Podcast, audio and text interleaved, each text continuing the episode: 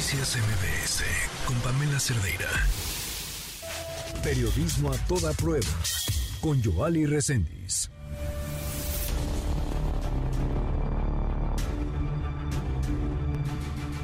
Es la historia que nos tiene Joali Reséndiz.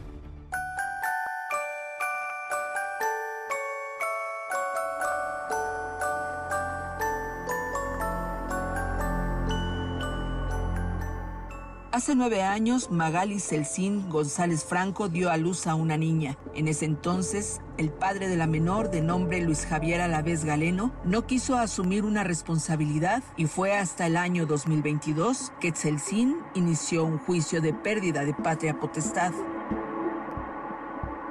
Él tenía otra relación y esta persona pues le dijo que no le gustaba que viera a su hija porque pues me veía a mí, ¿no? Como miles de madres solteras de este país, Celsin recibió apoyo incondicional de su familia, incluso obtuvo un financiamiento para lograr concluir una carrera universitaria y a la par atender el juicio en contra de Luis Javier Alavés Galeno, padre de su hija. En un principio no lo encontraba porque pues no tenía un domicilio aquí en Querétaro, ni tenía un trabajo estable, ni cuentas, ni nada.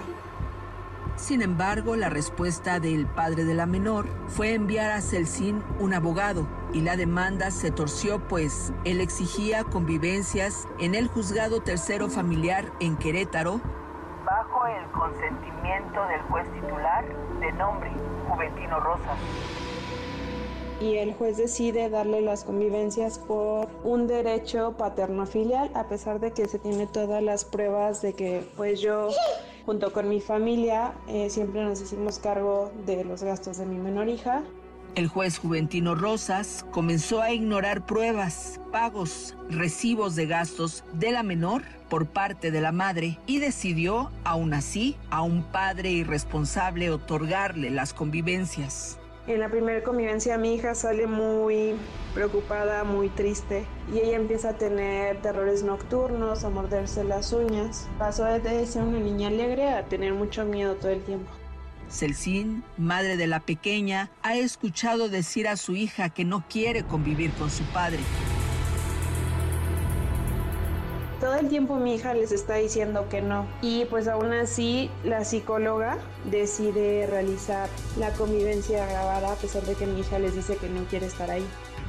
La situación se complica y nadie escucha a la menor y se agregan más agravantes. Al juez Juventino Rosa se le une una jueza suplente de nombre Jezabel Elena Merino y claro, un amparo a favor de él y una multa para ella.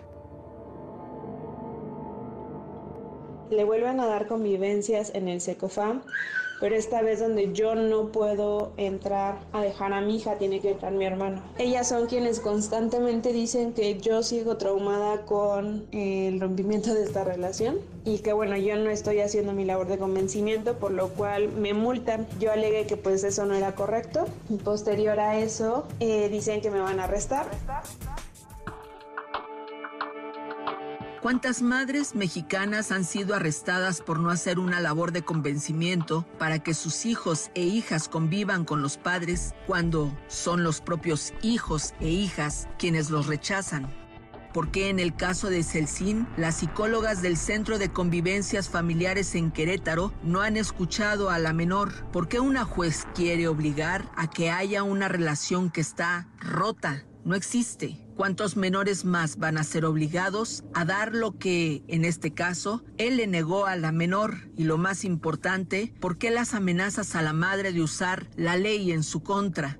La autoridad podrá obligar a la menor a convivir con su padre, pero lo que está roto jamás vuelve a quedar igual. El amor no se obliga, sino se cultiva. Y es una realidad que las cifras de madres separadas de sus hijos e hijas y la entrega de menores a agresores o violentadores o irresponsables, aún siendo sus padres biológicos, aumentan en este país.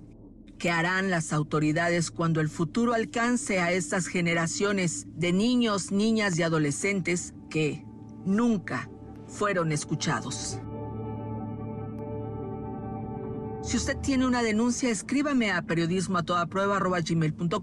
o síganme en mis redes sociales, en Twitter, en TikTok o en Facebook. Me encuentra como arroba.